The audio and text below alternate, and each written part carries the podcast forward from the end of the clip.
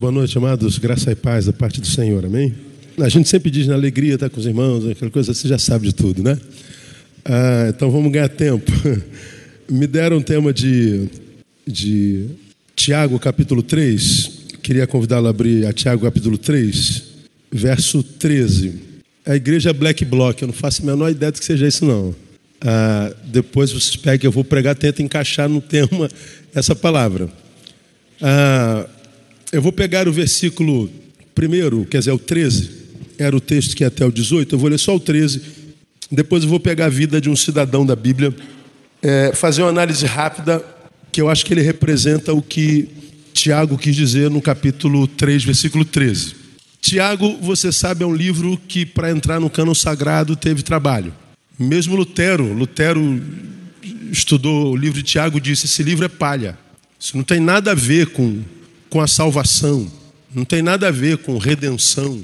Esse livro, no cânon sagrado, é um equívoco. Lutero disse que ele era palha. Ele quase contradiz o que Paulo e Pedro diz concernente à salvação. Por que, que Tiago teve dificuldade de entrar no cano e até o, o Lutero teve dificuldade com Tiago? Porque Tiago fala de uma fé de ser vivo. Ele contrapõe a fé do ser vivo com a fé do defunto. Ele diz: se você diz ter fé, tua fé não é mostrado com obra, tua fé é de defunto. Então ele diz que fé de ser vivo é aquela fé que não só se sente, é aquela fé na qual se toca, aquela fé que produz algo que se fotografe, que se veja, que seja mensurável. Então ele diz: você diz ter fé, não, não mostra a obra, não crê na tua fé. Então, porque ele falou muito de obra, obra, obra, obra, porque até então, mesmo como protestante, abraçávamos a tal da fé contemplativa, da fé sensitiva, intimista, me parece que nós adotamos essa visão luterana e construímos um evangelicalismo no mundo, no Ocidente, a partir dessa teologia contemplativa, que não é seguida de obras. Até hoje, falar em obras é ser chamado de comunista. Tiago teve problema, foi mal interpretado. E entre as coisas que, que geraram problema na teologia de Tiago, essa que está aí no versículo 13, acho que não vai aparecer lá não, né? Quem dentre vós é sábio e entendido? Bom, a discussão é quem conhece mais? Quem sabe mais de Deus? Quem de fato está de posse da revelação? Quem de fato conheceu? Quem de fato experienciou? Vamos tentar mostrar o nosso conhecimento? Vamos tentar discernir quem de fato conhece? Aí ele diz o seguinte: quem dentre vós é sábio e entendido? Ele fala assim: mostre pelo seu bom quê? Procedimento as suas obras em mansidão de sabedoria. Se você sabe, mostra com obras. Se você sabe, mostre com obras de mansidão. Mostre calado. Se você conhece mesmo graça de Deus e o Deus da graça, bom, não fala nada, fique quieto seja manso e frutifique. Ele está falando que é, é, quando a gente conhece a Deus, mostrar esse conhecimento não se, não, não, não se faz através de discurso, não se faz através de sermão. Na cabeça de Tiago, viver a fé e o conhecimento de Deus nada tem a ver com verborragia, com blá blá blá. Não tem a ver com sermões, não tem a ver com fóruns, tem a ver com trabalho. Quem sabe trabalha, quem sabe, a priori, produz, não diz, não fala.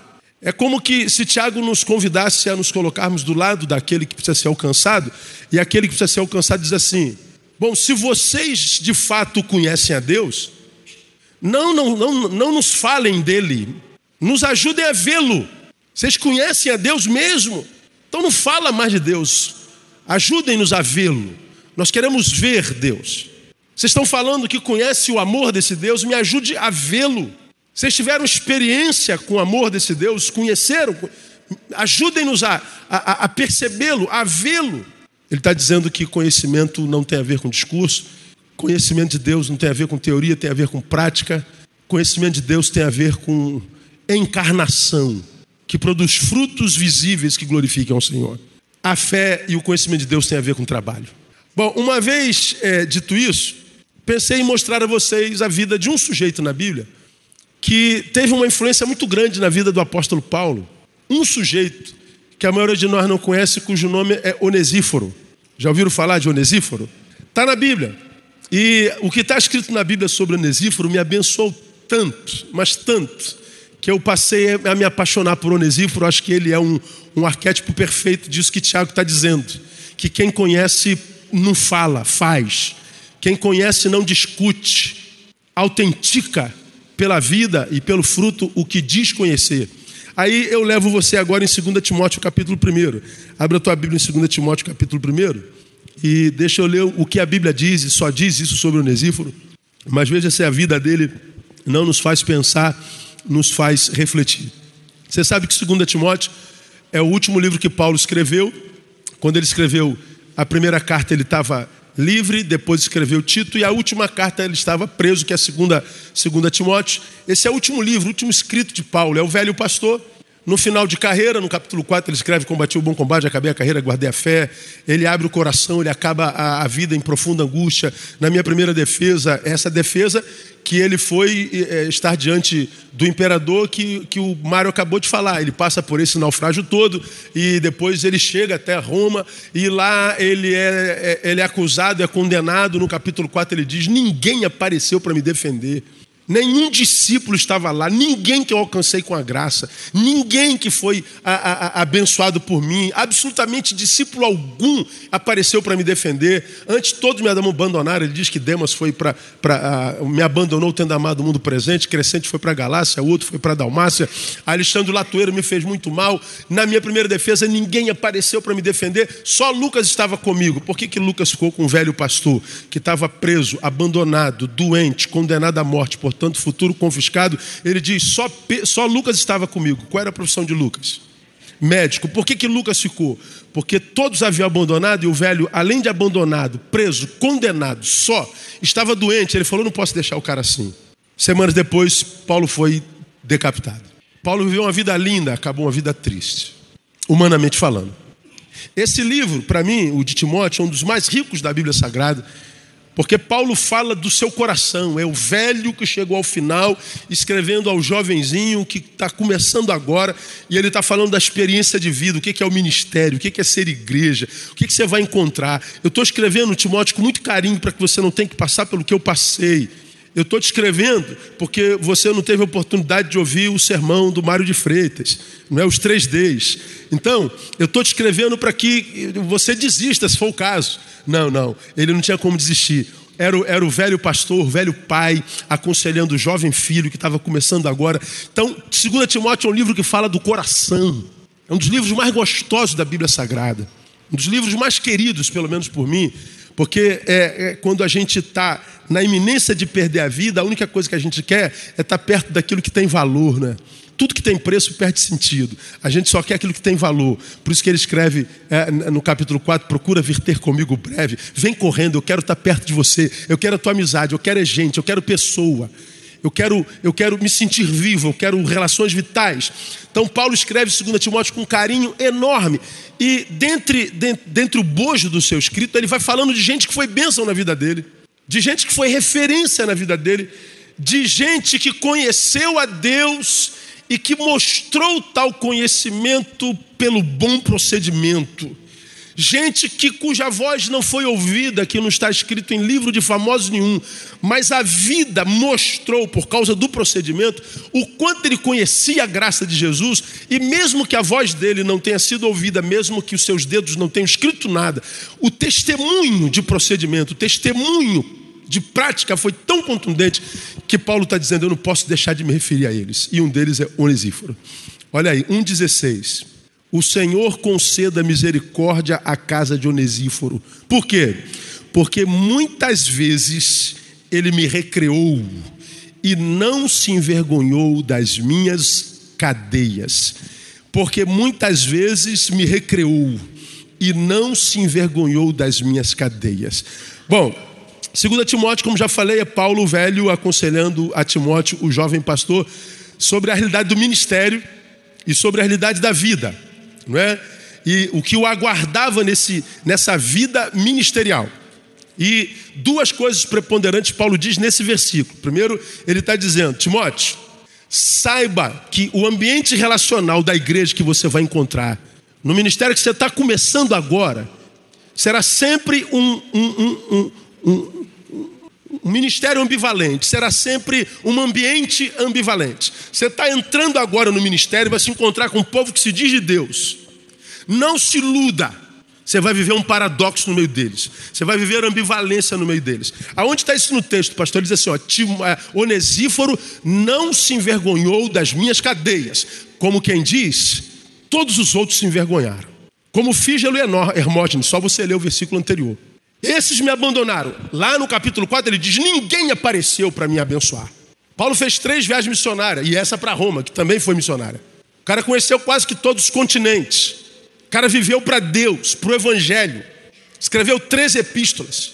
Quantas igrejas edificou? Quantos discípulos abençoou, salvou, curou, redimiu, serviu, aconselhou?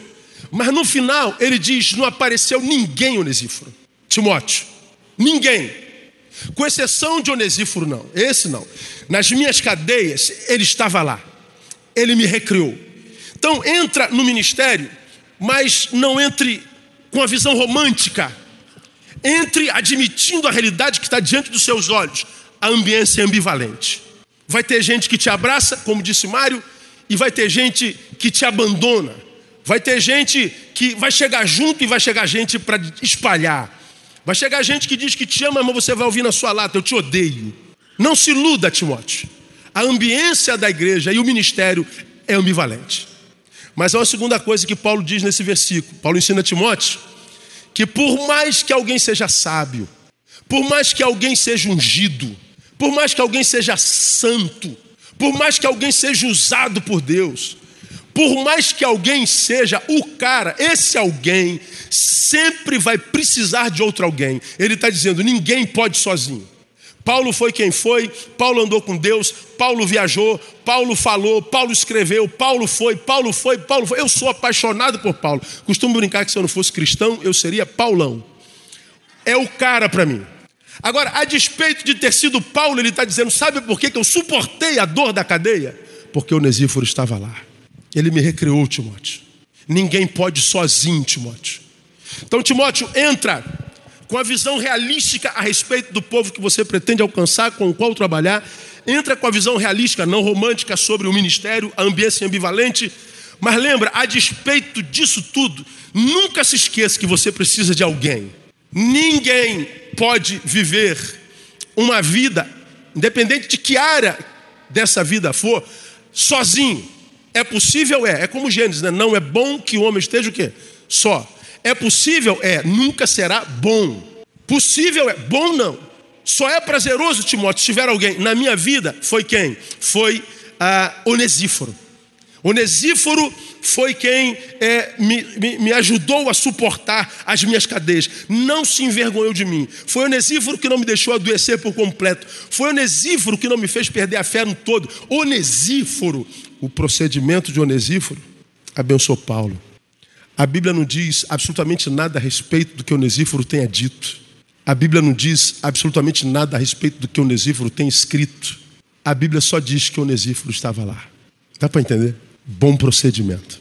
Aí, embutido nesse versículozinho, Paulo está dizendo a Timóteo: Timóteo, nesse mundo sem graça, seja uma fonte de graça na vida de alguém. Timóteo, você vai encontrar ambivalência. Timóteo, você vai ter razão para desistir, para desanimar, para apostatar. Você saiba que não vai ser fácil. Nós acabamos de ouvir. Não é simples fazer o que Deus chamou para a gente fazer. Todavia, Timóteo, a despeito disso, não abra mão da tua vocação. Foi isso que nós acabamos de ouvir. Vale a pena servir ao Senhor. Mas acerca-te de gente que te ajude a continuar sendo quem você é. Acerca-te de gente que não te permita julgar a todos por um ou um por todos. Acerca de gente que cujo procedimento seja um estímulo para a tua própria vida e seja você, Timóteo, onesíforo na vida de alguém. Seja uma fonte de graça nessa vida sem graça dentro da qual nós estamos inseridos. Mostra pelo bom procedimento. Agora, olha que coisa interessante. O texto diz que Onesíforo muitas vezes me recriou. Olha que coisa interessante. A palavra ah, recriou é a palavra grega anepsuxen. vem da raiz anepsuco, que traduzido literalmente significa refrigerar. Onesíforo refrigerou a minha vida na cadeia. Se a gente trouxesse agora para bem pouco tempo atrás, o que é o recreio? O recreio é a melhor parte do período escolar. Vê se não é. Pensa. A gente vai para a escola, aí começa a estudar física, química, matemática. E como qualquer um, você perguntou como eu, para que, que a gente estuda química, física? Vai usar isso aonde? Desculpa os matemáticos aqui presentes. Eu, quando tinha que decorar a tabela periódica, eu falei, meu Deus, meu Deus, aonde? Aonde que um dia eu vou usar esse negócio? Via algumas, algumas contas matemáticas e eu ficava pensando aonde, em que lugar se usa esse negócio. E quem é de humanas, é meu caso, toda a minha formação é humanas. Eu nunca aprendi matemática, eu nunca aprendi física, eu nunca aprendi química. Queria assassinar todos os meus professores e eu não entendi por causa daquilo. Aí, imagina que a gente tem os primeiros tempos de química, física, matemática. Aí daqui a pouco tocava a sirene. Trem, recreio. Pô, recreio era uma benção. Era a melhor hora do período escolar. Timóteo está dizendo: Onesíforo foi meu recreio. Literalmente, meu refrigerador. Você sabe o que é? Refrigerador é esse aparelhozinho ali, ó, que faz com que a ambiência se torne agradável, que faz com que a vida se torne possível e prazerosa. Paulo está dizendo: eu estou preso, condenado, abandonado, doente, futuro confiscado. Eu estou muito mal, mas quando Onesíforo chega, ele muda a ambiência da minha desgraça. Quando ele chega, o insuportável se torna possível. Quando ele chega, ele refrigera essa cela, ele refrigera esse calabouço, ele muda o céu dentro da, da dor na qual estou. Onesíforo viabiliza a minha vida inviável. Onesíforo. Ele não dizia nada, nunca pegou no microfone, nunca foi ordenado pastor, nunca participou de evento nenhum. Ele simplesmente estava lá. Onesíforo tornou o ambiente de dor no qual Paulo estava suportável, o ar respirável. É como perfume, né? Dizem que a minha mulher é muito cheirosa, ela é conhecida na igreja como uma cheirosa. Vive com perfume, dorme, bota perfume. Tu vai botar perfume para dormir para quê? Eu gosto. Muito cheirosa, além de bela. Ela é líder de louvor da nossa igreja, lidera um grupo de mais de 120 pessoas. E quando ela chega no ensaio, antes dela aparecer, a gente às vezes diz, ih, a pastora chegou. Por quê? O perfume. Refrigerar é emitir um cheiro na, na, na, da podridão, do cheiro produzido pela podridão humana. E a despeito da podridão, quando a gente chega, a gente viabiliza a vida, a gente torna a vida mais leve, a gente torna a vida possível, a gente restaura a impossibilidade. Onesíforo, na minha concepção, irmão, Todo cristão deveria ser assim. Onesíforo é o arquétipo da minha concepção do que Deus deseja de nós e do papel da igreja no mundo. Por isso Jesus diz que vós sois o sal da terra, vós sois a luz do mundo. O papel da igreja se desenvolve do lado de fora. O sal preserva, o sal dá sabor, o sal provoca sede. A igreja no mundo gera sede nas pessoas de Jesus em nós gera a vontade deles serem como nós. A nossa presença na igreja, no mundo, aliás, era para transformar essa vida insuportável, impossível, louca, numa vida novamente viável. A igreja existe para, como Onesíforo, gerar esperança naqueles que estão desesperançados.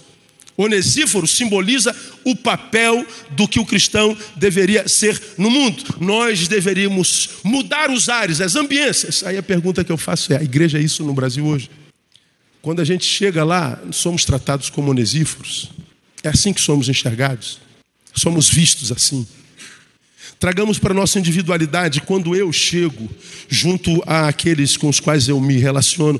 Será que depois da minha chegada a vida deles melhora? Será que depois da minha presença a qualidade de vida deles ascende? Será que quando a gente chega nas nossas relações, nós provocamos mudanças para melhor, mesmo que a gente não tenha que dizer palavra alguma? Será que a melhora produzida pela nossa presença é indiscutível, de tal forma que a gente não precisa dizer absolutamente nada? Eu acho que na maioria das vezes nós somos exatamente o, o, o oposto de Onesíforo. Vivemos no Brasil hoje, me parece uma, uma, uma espiritualidade muito mais repelente do que atraente. Quando a gente chega, a gente repele as pessoas. A igreja primitiva, diz a palavra, caía na graça do povo. Hoje é difícil ver o povo falando alguma coisa boa sobre a comunidade da graça, que somos nós. Somos repelidos, rechaçados. Somos odiados, não somos considerados. E nós não caímos na graça do povo porque o povo está em desgraça. É porque talvez o povo da graça, quando chega, não provoca mudança alguma para melhor. É porque o povo da graça virou o povo do discurso, virou o povo do sermão, virou o povo da acusação, mas não o povo da encarnação, não o povo que transformou esse calor infernal da existência humana num ar respirável, refrigerado, não transforma a vida numa vida mais agradável. O nosso papel na cidade hoje é bastante questionado. Bastante questionado. A viabilidade da igreja cristã é discutida. Para que, que vocês existem? Agora, se nós somos ou não somos como Onesíforo, por que, que nós não somos como Onesíforo? Por que, que nós não temos sido refrigeradores? Por que, que a nossa vida não tem sido uma vida que muda ares? Uma vida que transforma a vida de quem conosco se encontra em vidas melhores. Por que, que nós não somos como Onesíforos? Bom, eu vou destacar uma razão que desemboca em outras. Por que, que nós não somos como Onesíforos? Por causa do egoísmo. Egoísmo é amor, né? Todos sabemos disso. Só que um amor adoecido. Ego, eu. Ismo é aquele tal do sufixo que eu falei ontem, por acaso, que, que, que dá a ideia de fenômeno. O egoísta é aquele que ama a si mesmo. O egoísta é aquele cujo mundo se tornou do tamanho do seu umbigo. O egoísta é aquele que ama, mas ama muito, mas tudo aquilo que se vê no espelho. É aquele sujeito que vive para si, existe para si. É aquele que tem sentimento do lugar, ele só não desemboca em lugar nenhum. É o egoísta, é aquele que construiu, diferente do que disse Shakespeare, ao invés de ponte, construiu muros. Então ele vive isolado, ele vive para si, ele vive uma vida intimista. É aquele sal que fez opção clara pelo saleiro. Então, nada do que está do lado de fora do saleiro diz respeito a ele. Talvez essa seja a nossa razão. O problema é que ter voltado o pensamento somente para nós é, fazer planos só para nós, essa postura não muda ambientes, essa postura não muda cidade, essa postura não muda a nação, a postura de opção pelo templo, a opção pela denominação, a opção pelos da mesma fé, a opção pelos que pensam igual, a opção pela, pela, pela manutenção da cultura, que eu chamo de teologia da manutenção, só repetir o que os nossos antepassados fizeram, isso não muda a cidade, não influencia a cidade, não muda o ar da cidade, pelo contrário, faz com que quem continua igual a despeito de nós, olhe para nós e nos pergunte: vocês servem para quê? Qual é a relevância da igreja no Brasil hoje? Me respondam vocês, hoje, nesse exato momento. Se você sair e perguntar assim, ó, qual a causa contra a qual os evangélicos brigam hoje no Brasil? Qual é a causa? Não, contra, essa é a favor. Contra o que, é que nós estamos lutando? LGBT. A nossa guerra é uma guerra de gêneros. Bom, agora há pouco fui comprar algo num determinado lugar que precisava fazer uma, uma prestação. E comprando uma, uma, uma, uma sprinter nova para a igreja. Estava com o nosso administrador. Aí, quando a gente foi se identificar no balcão, pastor. Aí alguém lá tem homofóbico. O cara nunca me viu. Não deu para ver quem gritou. Ele só gritou lá para dentro. Pastor homofóbico. Os crentes são os que odeiam os gays. Os crentes são aqueles envolvidos contra a causa homossexual. A gente não gosta de ser visto assim, a gente não concorda com a visão com a qual eles nos veem, e nos discernem, mas é pura realidade. Qual outra causa você vê o nome da igreja envolvido? Qual outra campanha? Em torno do que nos unimos com tanta força e discutimos? Em torno do que? Para que a igreja existe? Bom, Onesíforo existiu para transformar a vida de Paulo possível para fazer da vida de Paulo uma vida melhor, ela não existia para si. Agora, o egoísmo de lutarmos pelo nosso direito, de falar nosso direito de, nosso direito de, nosso direito de, é viver a opção do egoísmo. Porque a igreja não deveria lutar pelo seu direito, pela sua causa, mas pela causa da justiça, independente de quem seja o injustiçado. Qual é a relevância da igreja? Ela existe para quê? Bom, não se sabe por quê. Por causa do egoísmo. Vivemos para nós, existimos para nós, nos reunimos para nós, planejamos para nós. E porque nós somos como somos, não mudamos o lugar onde nós estamos. Me, me, causa, me causa estranheza demais quando eu penso que 12 homens no início, 12, que passou por um cisma porque um teve que sair, que foi Judas, deve, podia ter dado uma balada é, relacional, mas logo entra outro. Doze homens saem para pregar o evangelho. Quando eles chegam numa cidade, diz esse que tem transtornado o mundo chegaram também aqui. Os camaradas chegaram em todos os continentes, não tinha televisão, não tinha iPad, não tinha avião, não tinha dinheiro, não tinha eh, trem, não tinha onda, não tinha nada, era no lombo do burro e dentro do navio. Doze homens transtornaram o mundo. Nós somos 42,3 milhões de evangélicos e não fazemos cosquinha no Brasil. Como que 12 homens transtornam o mundo? E 42 milhões de evangélicos não fazem cosca ou cócegas. Talvez seja egoísmo. E qual o problema do egoísmo? O egoísmo é um problema quando se trata de uma comunidade cristã, porque o egoísmo deforma a estrutura do evangelho, deforma a coluna vertebral do evangelho, deforma o próprio evangelho. Em três perspectivas, deixa eu mostrar para vocês rapidinho. Meu tempo ainda não começou a contar, então estou tranquilo, não é? Ah, o egoísmo, o egoísmo deforma a estrutura do evangelho em três perspectivas. A primeira perspectiva que o egoísmo deforma, na perspectiva missiológica. Como? Deforma o evangelho da condição de ide para vinde. Como é a cultura da nossa evangelização? É do ide ou do vinde? Ora, no Brasil tem o dia para o sujeito ser salvo. Qual é o dia? Se o sujeito quer ser salvo, que dia que ele tem que, que, que ele tem que vir à igreja? Domingo. E mais? Se você quer ser salvo, tem que vir à igreja domingo. E mais, tem que vir no culto certo. Qual é o culto? O da noite. Porque a mensagem evangelística é no culto. Se você de manhã vier de manhã, vai ficar perdido, porque não tem evangelismo, não. Então, para o cara ser salvo, ele tem que vir à igreja e tem que vir à igreja domingo e tem que vir à igreja domingo à noite, porque é o dia do culto evangelístico. É o dia que tem apelo. Mas aonde está escrito que para alguém ser salvo ele tinha que vir à igreja? É pelo contrário. É a igreja que tem que ir a Ele.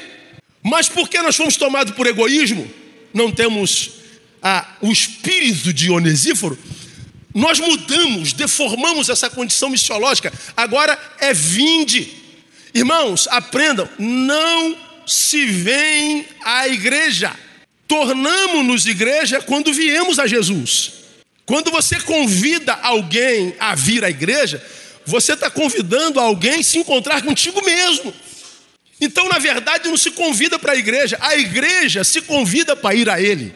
Mas isso é bobagem, é como aquele irmão que perguntou, pastor, eu estou esganado aqui, eu estou com alguma. Quero perguntar, o senhor vai lá no centro de Macumba, tal, tal. Porque muitas vezes nosso discurso é diferente da prática. Eu entendi o irmão perfeitamente.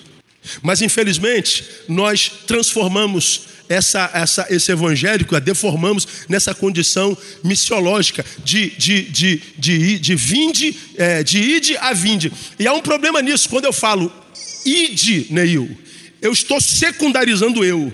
Ide, bom, o meu alvo é o Paulo. Ele é a priori. Eu estou saindo de mim para ele. Quando eu digo vinde, eu me torno alvo. Eu me torno prioridade. Só que a prioridade no reino é o outro. Ele é o alvo, não eu.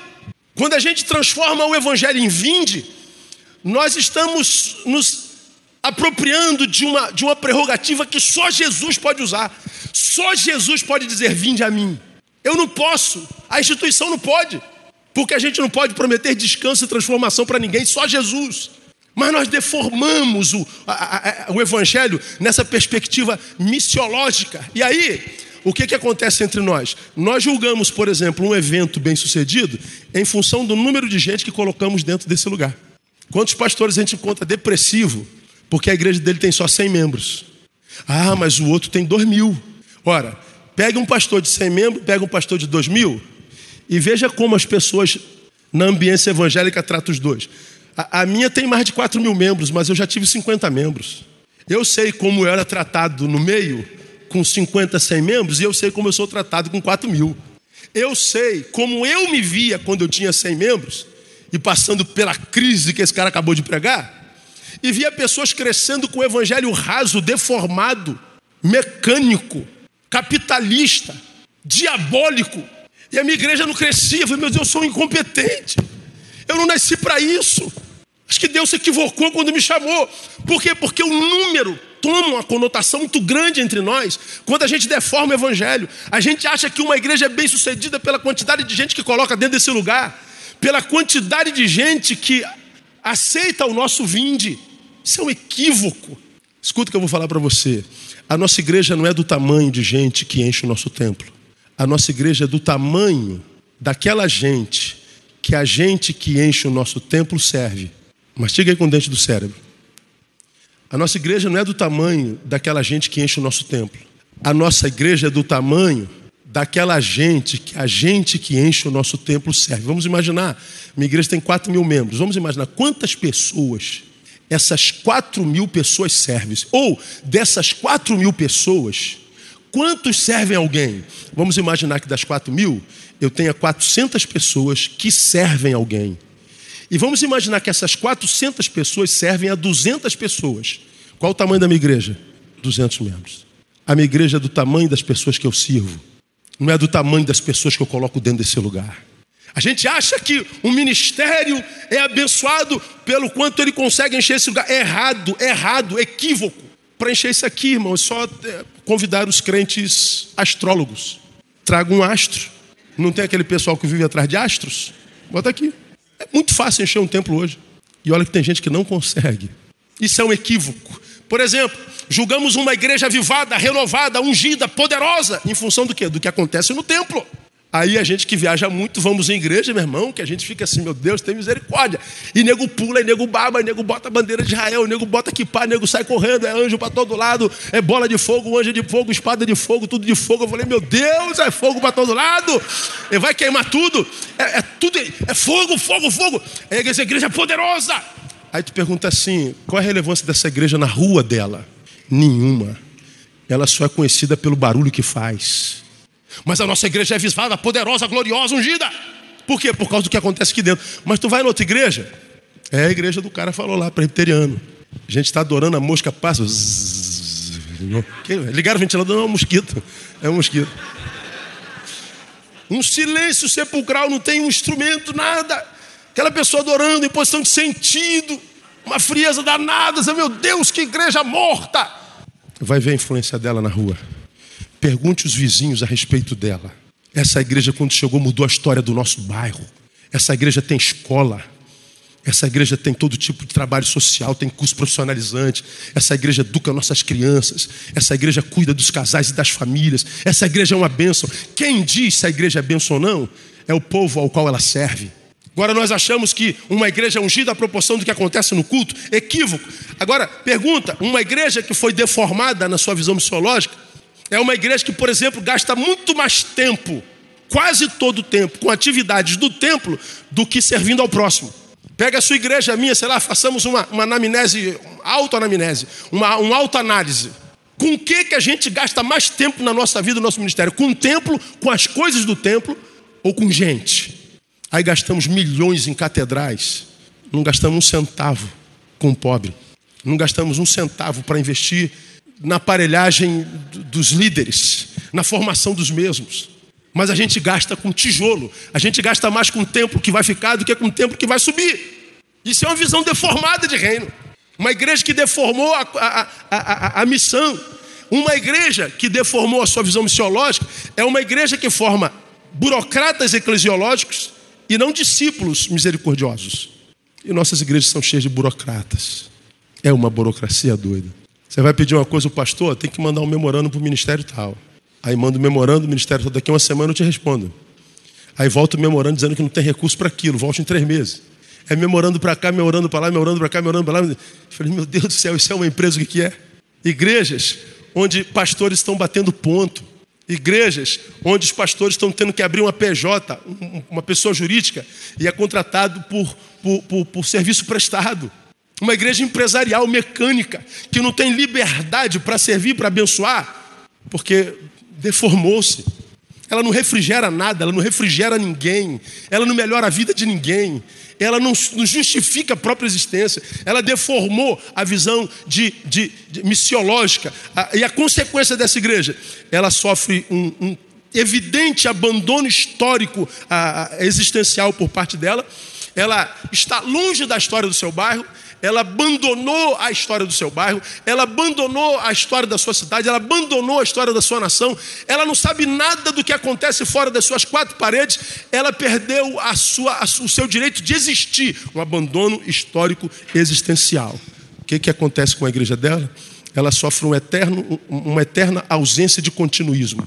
Nada do que ela começa acaba bem, nada do que ela começa continua. Ela vive interrupções de processos existenciais o tempo inteiro. E muda pastor, e muda ministro, e muda aquilo. Ela não tem a bênção da longevidade, ela não tem a bênção da continuidade. É uma igreja que nada do que tem dura. É uma igreja de burocratas eclesiológicos. Perdemos o pulsar do, do coração, perdemos a essência. Agora nós somos o alvo, é vinde a mim, vinde a nós. Egoísmo. Então muda a estrutura do evangelho na perspectiva missiológica, mas muda também a, a, a, em outras perspectivas. Mas ainda na, na, na, perspectiva missiológica, deixa eu mostrar alguns exemplos práticos para vocês, só para vocês terem uma noção do que, que eu estou falando. A igreja brasileira, olha só ali, arrecada 60 milhões de reais por dia. Pode procurar lá no Correio Brasilense, que publicou uma matéria da Receita Federal. A igreja brasileira, a igreja cristã brasileira, envolve-se a católica também. 60 milhões de reais dia.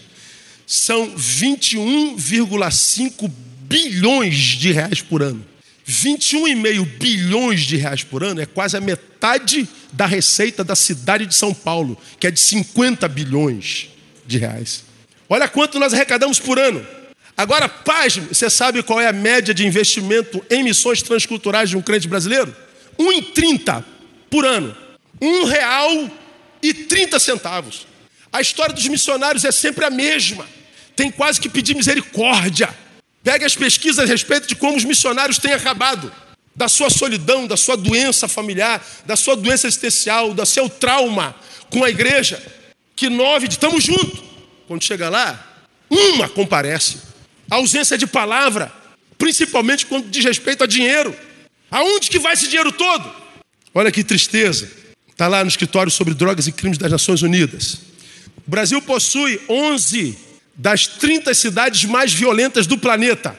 A ONU publicou no ano passado quais são as 30 cidades mais violentas do mundo. O Brasil tem 11, é o país que tem mais cidades violentas no planeta. Agora, dessas 11, 5 são das mais evangelizadas do país. Maceió, quinto lugar dentre as 30. Fortaleza, sétimo lugar entre as 30. João Pessoa, nono lugar entre as 30. Vitória, décima quarta entre as 30. E Goiânia, vigésima oitava entre as 30. Estão entre as cinco cidades mais evangelizadas do planeta. Ah, Natal é a décima segunda. O Brasil, o maior país cristão do planeta, é também um dos países mais violentos do planeta. A América Latina, diz a pesquisa, desbancou a África como a região mais violenta do planeta. E qual é a região mais evangelizada do planeta? América Latina. O Brasil, embora sexta economia mundial, é o 79 país em índice de desenvolvimento humano do planeta. Aí a pergunta que eu faço: aonde estão os onesíforos brasileiros? Aonde estão os 42,3 milhões de crentes que deveriam mudar os ares do Brasil? Nós estamos retirados nos nossos egoísmos, dentro dos nossos templos, dentro das nossas instituições, voltados para nós mesmos. E falar sobre isso ainda gera ira em gente que ouve a gente. Ele acha que a gente odeia as instituições. Como eu, por exemplo, se eu não tivesse formado nela, eu me converti numa, eu me batizei numa, conheci a minha mulher numa, minhas filhas nasceram numa, eu devo tudo à instituição na qual fui formado. Mas eu não posso me imiscuir de ver as suas falhas e como ela poderia ser melhor se desejasse. Então, se é, eu conheço a Deus, e o conhecer a Deus é mostrado pelo bom procedimento, não é pelo discurso, não é pela ajuda, nada, pelo bom procedimento, é pela presença que muda a ambiência, que muda ares, sem que se diga nada. Por que, que o Brasil está como está? Porque talvez nós não sejamos como deveríamos ser. Não, pastor, porque o diabo está se levantando. O problema não é que o diabo seja poderoso. Talvez o problema é que a igreja seja omissa. O problema deles não é a presença do diabo, é a nossa ausência. Deforma a condição missiológica do evangelho. Esses, esses dados revelam o nosso fracasso. Estamos falhando. Mas a igreja está cheia, não quer dizer nada. E o que, que Jesus fala sobre isso? Vós sois o sal da terra. Mas, mesmo sendo sal da terra, vocês têm opção de não salgar. Não tem problema nenhum. A identidade de vocês é sal, mas vocês têm liberdade para não salgar se não quiserem. Mas saibam que sal que não salga, para mim, não presta para mais nada, a não ser para ser jogado fora e pisado pelos homens. Não é pisado por Deus. A questão aqui não é, uma, não é, não é escatológica, é existencial. Ah, você é sal, não salga, não tem problema, morre e vai para o céu. Mas enquanto não vive, enquanto não morre, vive o inferno. Ou seja, o inferno da insignificância, o inferno da inutilidade, o inferno de saber que não presta para nada aos olhos de Deus. Quando eu falo da nossa questão existencial, da igreja, eu estou falando de mim. Eu sou igreja. Não estou jogando pedra no, no, no telhado do outro. Estou falando de mim. Eu estou incluído nisso, incluso nisso. Estou fazendo uma análise de mim mesmo. Mudamos o evangelho na, na sua conceito, na, no seu conceito a, a, a, missiológico, mas mudamos também o evangelho na perspectiva conceitual. Quando eu digo mudamos o evangelho na perspectiva não só missiológica, mas conceitual, eu falo da deformação de questões no evangelho tão intrínsecas que, se mudadas, não podem nem chamar o evangelho mais de evangelho. Mudou isso no Evangelho, então não é mais Evangelho, ou nunca foi. Conceitos imexíveis, diria o Magri. Quais conceitos? É o que eu passo correndo. A oração, já falei sobre isso. Oração virou sinônimo de petição. Vamos orar, vamos pedir. Vamos falar com Deus? Não, vamos tirar alguma coisa de Deus. A gente só fala com Deus para tirar alguma coisa dele. Virou sinônimo de petição. Ora, a petição está contida na oração, mas não é oração propriamente dita. Por isso que a palavra diz que nós devemos falar com ele com, oração, com orações e súplica. Suplicar é pedir, orar não. E é por isso que nós não temos experiências na oração. Porque toda vez que a gente vai falar com Deus é para tirar alguma coisa dele. É como, como eu exemplifico sempre, tem duas filhas, uma de 20 e outra de 24. Vamos imaginar que uma delas só chega para falar comigo na sexta-feira. Meu pai amado, estou apaixonado por ti, pai, não dá mais para viver sem ti, oh, sem tua presença. Pai, o amado da minha alma, pai, eu te amo, te desejo mais, mais de ti, ó oh, pai. E depois, pai, tem cinquentinha aí, me emprestar, vou sair com meus colegas. Ah, tem, tem filho. Volta só na sexta-feira. Pai, quanta saudade. Pai, eu estou apaixonado. Pai, tu és amado. Pai, eu quero te mais. Pai, agora. Tem cinquentinha aí, pai? Ah, tem, tem, tem, tem, tem. Volta só na outra sexta-feira, cinquentinha. Volta na outra cinquentinha. Toda vez que vem falar comigo, não é porque está interessado em mim, mas em alguma coisa que eu posso dar. Mas eu tenho uma outra filha, que amanhece segunda-feira, eu ainda estou dormindo, ela está indo para a faculdade cedo, e diz: pai, vem lhe dar um beijo. Tu ainda está babando.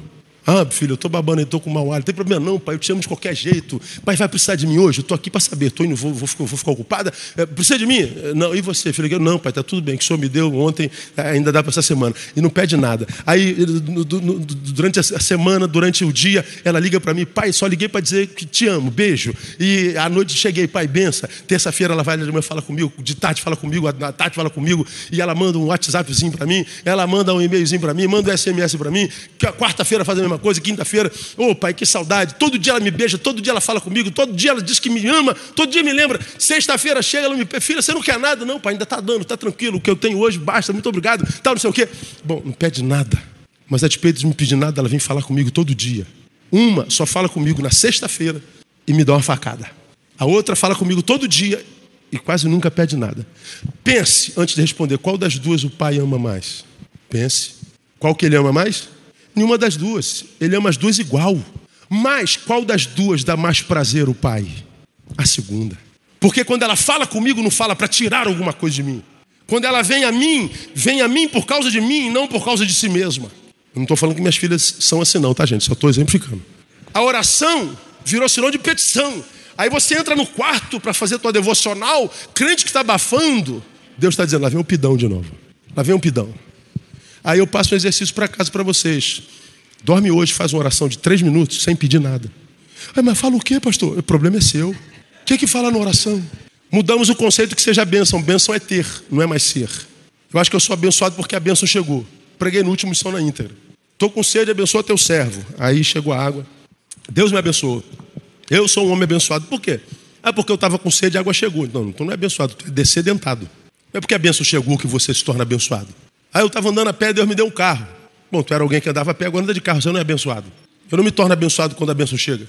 Ah, eu estava gordo e pedi a Deus para emagrecer, eu estou magra. Então, você agora é uma magra, não é uma abençoada. Porque eu não me torno abençoado quando a bênção chega. Porque eu sou onesíforo, porque eu facilito a vida das pessoas, porque eu sou canal de Deus na vida das pessoas. Eu sei, porque estou inserido, que tem gente entre nós que também tem sede. E da mesma forma como Deus matou a minha sede, eu quero matar a sede de alguém. Então, eu compartilho. Agora me tornei abençoado. Eu não me torno abençoado quando a bênção chega, eu me torno abençoado quando eu compartilho a bênção que chegou. O abençoado não recebe bênção, produz bênção. Porque se eu recebo água e não me importo com a sua sede, eu sou um parasita. Por onde a gente passa no Brasil, a gente Deus me abençoa, Deus me me abençoa. Por quê? Porque eu tinha um carro, agora eu tenho dois. Porque eu estava com fome e não tenho mais. E daí? A fome de quem que você matou? Carregou a quem no teu carro para algum lugar abençoado? Que Deus chegou até você ouvir. A partir de você chegou a quem? Não chegou a ninguém. Então mudamos o conceito do que seja bênção. Mudamos o conceito do que seja culto. Culto virou entretenimento antropocêntrico. Show! Nossa, eu estou sentindo a presença de Deus nesse lugar. Por quê? Estou arrepiado. É, pode ser o ar-condicionado que está muito frio. Estou sentindo no meu coração. Teu coração é enganoso e perverso, irmão. Eu não sei que Deus está entre nós porque eu estou sentindo Deus. Eu sei que tá, Deus está entre nós porque Ele disse que estaria todos os dias. Então não dependo da minha sensação para saber que Ele chegou. Santidade virou comportamento. É só um comportamento. o cara, o cara, o cara diz assim: eu estou me santificando. Agora eu não bebo, não fumo, eu não faço nada. Você já me viu falar sobre isso? Passe em Madureira. Aí encontra aquele, aquelas camisas que tem muito no Rio de Janeiro, que começa uma, uma mensagem aqui e continua aqui. Tem um corno me olhando. Aí tu olha para trás, continua me olhando. Viu? Ele vem de lá para cá, tem um corno me olhando. Aí tu passa com raiva dele, continua me olhando. Tu tem vontade de dar uma facada no cara. Tô eu madureira, a camisa ali. Não bebo, não fumo, não jogo, não transo, não calunio, não dou calote. Não bebo, não fumo, não jogo, não calunio, não transo, não dou calote. Falei, ah, já sei que está escrito atrás. Sou de Deus. Não bebe, não fuma, não joga, não transa, não calúnia, não dá calote. É crente, nasceu de novo. Nasci de novo. Jesus mudou a minha vida. Não bebo, não fumo, não jogo, não transo, não calúnia, não dou calote. Aí ela passa, tu quase dá paz do Senhor, também não. Aleluia. Jesus também mudou minha vida. Não bebo, não fumo, não jogo, não transo, não calunio, não dou calote. Quando ela passa, eu olho e está escrito, morri. Aí eu confundo um crente com um morto. Porque você não bebe, não fuma, não joga, não transa, não... É, o Hare Krishna também não. O islâmico também não. O católico ético também não. O ateu decente também não. Então a fé não é um chamado a não fazer, é um chamado a fazer para a glória de Deus. O santo é quem se inseriu de algo da parte de Deus e compartilha. A marca da santidade não é abstenção, é, é a inserção, é se inserir como onesíforo. E a santidade de Deus, o perfume de Deus, o saber de Deus é compartilhado e melhora a vida de pessoas, porque a Bíblia diz que nós somos uma carta de Cristo. Carta não fala, é lida. Eles leem, a gente diz que mensagem é essa. A Bíblia diz que nós somos o bom perfume de Cristo. O bom perfume, quando entra, ele enche a ambiência. Ele não fala, ele influencia. Mudamos o conceito que seja igreja. Igreja virou um lugar. Não é mais um organismo vivo, saudável, transformador. E porque a igreja virou um lugar, virou um negócio indispensável, dispensável. Por quê? Por causa do egoísmo. O egoísmo muda as estruturas do evangelho a nível missional e a vida a, a nível é, é, conceitual. E por último, a nível existencial. Afinal, a igreja existe para quê, cara? Me parece que a maioria de nós pensa que nós existimos para nos reunirmos. Igreja reunião. Bom, mas foi exatamente essa razão que o Senhor reprovou seu povo e usou Isaías para falar isso. De que me serve a minha multidão de vossos sacrifícios, diz o Senhor. Estou farto dos holocaustos de carneiros, da gordura de animais cevados. Não me agrado do sangue de novilhos, nem de cordeiros, nem de bodes. Quando vindes para comparecer perante mim, quem requereu de vós isso que viesse pisar os meus atos? Não continueis trazer ofertas vãs. O incenso é para mim abominação. As luas novas, sábados, convocação de assembleias. Não posso suportar iniquidade, o ajuntamento solene. As vossas luas novas, as vossas festas fixas, minha alma as aborrece, já me são pesadas, estou cansado de sofrer. Quando estendedes as vossas mãos, esconderei de vós os meus olhos. Ainda que multipliqueis as vossas orações, não as ouvirei, porque as vossas mãos estão cheias de sangue. Aí ele diz: Eu estou cansado da vossa liturgia. Eu estou cansado dos vossos ajuntamentos. Estou cansado dos seus boletins, das suas festas, das suas ofertas interesseiras. E ele continua dizendo: lavai-vos, purificai-vos. Ora, eles estão na liturgia, eles estão no templo, eles estão juntos, eles estão se reunindo, mas ele está dizendo: vocês estão sujos, lavem-se, purificai-vos, cessai de fazer o mal. Ele diz: aprendei a fazer o bem, buscai a justiça, acabai com a opressão, fazei justiça ao órfão. Onesíforos, se me conhecem, mostrem não pelo ajuntamento de vocês, mas pela influência através das suas obras e presença. É só estar lá. Tem um amigo que está no norte da África, ele se encontrou com um radical islâmico que foi visitar a família. Olha isso, gente. Meu tempo acabou.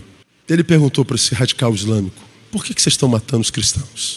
O que, que os cristãos fizeram para vocês? Você sabe o que ele respondeu? Os cristãos não fizeram nada. E esse é o problema, eles não fazem nada. Eles dizem crer num Deus do tamanho deles e a gente não vê eles fazendo nada. Eles são teóricos, eles são dispensáveis, eles são inúteis. Nós estamos fazendo um favor ao mundo. O problema deles é que eles não fazem nada. Quando a gente diz crer em Deus e não fazemos nada, é porque a nossa fé é morta. E uma fé viva só pode ser demonstrada pelo bom procedimento. Não é através de discursos, não é através de ajuntamentos, não é através de nada. A única forma desse povo, dessa geração, crer no Jesus que a gente prega é se eles virem Jesus em nós. Essa geração escuta com os olhos, não com os ouvidos. Eles acreditam no que veem. E o problema é que eles não nos veem. E se quiserem ver, precisam vir a nós. Isso é uma deformação do Evangelho. E por causa de que essa deformação? Egoísmo. A minha sede já foi matada. Talvez porque eu mereça. A sua não foi, porque você não merece. Está, está em legalidade. Porque se Deus quisesse matar, a tua sede teria feito. Mas fez comigo. Egoísmo. Termino dizendo que a segunda razão pela qual a gente não se transforma em onesíforo é ingratidão, que também é uma forma de egoísmo. Olha que coisa interessante, terminei. O Novo Testamento não fala mais nada de onesíforo. Nada. Só diz que ele refrigerou Paulo. Todavia, há um livro apócrifo chamado Atos de Paulo, que diz que Onesíforo se converteu por intermédio de Paulo na sua primeira viagem missionária e Onesíforo, convertido, hospedou Paulo na sua casa. Bom, quando ele hospedou Paulo, hospedou o grande apóstolo, o homem de Deus, o profeta de Deus, o cara, o ícone da fé, ele recebeu no quarto da sua casa. Era o grande Paulo. Só que agora, Paulo é um Zé Ninguém, abandonado, doente, deprimido, condenado à morte. Não é nada. Mas, do mesmo jeito que Onesíforo esteve em Paulo quando Paulo era o grande, ele continua o mesmo quando Paulo é o menor de todos. Gratidão. Gratidão é carite, produto da caris, da graça. O primeiro fruto de quem está debaixo da graça é a gratidão. De modo que quando eu sirvo alguém ou a minha geração, eu não sirvo porque ele merece, eu sirvo pela gratidão que eu tenho àquele que liberou a sua graça sobre minha vida cuja graça é a razão de eu permanecer vivo. É gratidão. Por que, que a gente não é onesíforo? Falta de gratidão. Ingratidão, para mim, é o primeiro fruto de quem saiu de debaixo da graça. Eu acho que nós precisamos voltar ao Evangelho e voltarmos a viver a graça de Deus.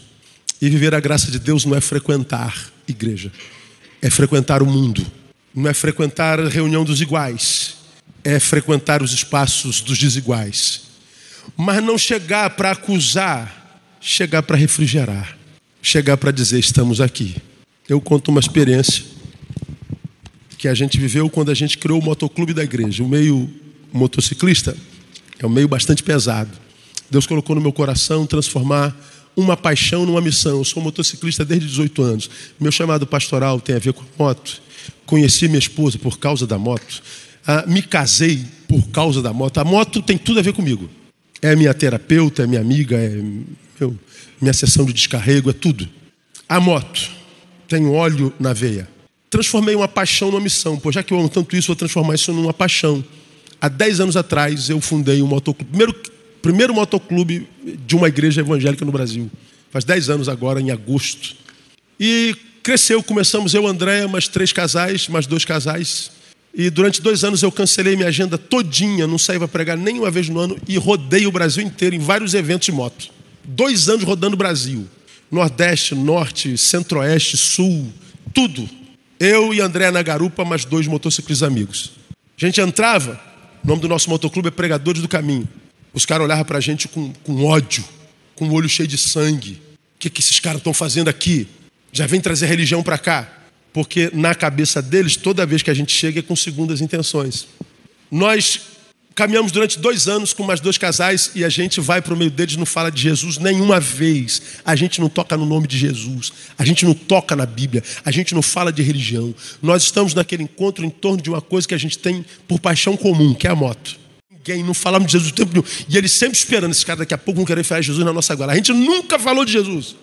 Porque no meio deles, sem enfiar na goela deles a nossa religião, a nossa fé, ganhamos a amizade deles. E o muro caiu. Aí nós aprendemos que é muito mais fácil evangelizar um amigo do que um desconhecido. Por isso o lema nosso é: primeiro a gente ganha para nós, depois a gente ganha para Jesus. Nós vamos completar 10 anos, o motoclube tem mais de 200 membros. E a gente não vai a evento nenhum para falar de Jesus, a gente vai para ser Jesus. Hoje, nós estamos no meio deles o tempo inteiro. Alguém, poxa, pastor, pode conversar aqui com o nosso brother, está com problema de um casamento? Pô, isso aqui está com problema com o filho. A gente está sentado no meio dos eventos, conversando sem que a gente enfiasse Jesus na goela de ninguém. Nosso modo de ser gerou sede neles e eles vêm a nós. Me parece que nossa presença no meio deles melhorou a qualidade de vida deles, porque o poder do Deus que a gente prega, concedido a nós como igreja pelo Espírito Santo, não é o poder de discussão, não é o poder de, de, de, de controle é o poder de influência. E para viver Jesus e falar de Jesus, não precisa citar o nome dele nenhuma vez. Porque quem convence do pecado de Jesus é o Espírito Santo. Se alguém conhece ou tem sabedoria, mostre pelo seu bom procedimento. Que Deus nos dê a graça de ver isso na prática, para a glória do nome de Jesus. Que Ele nos abençoe.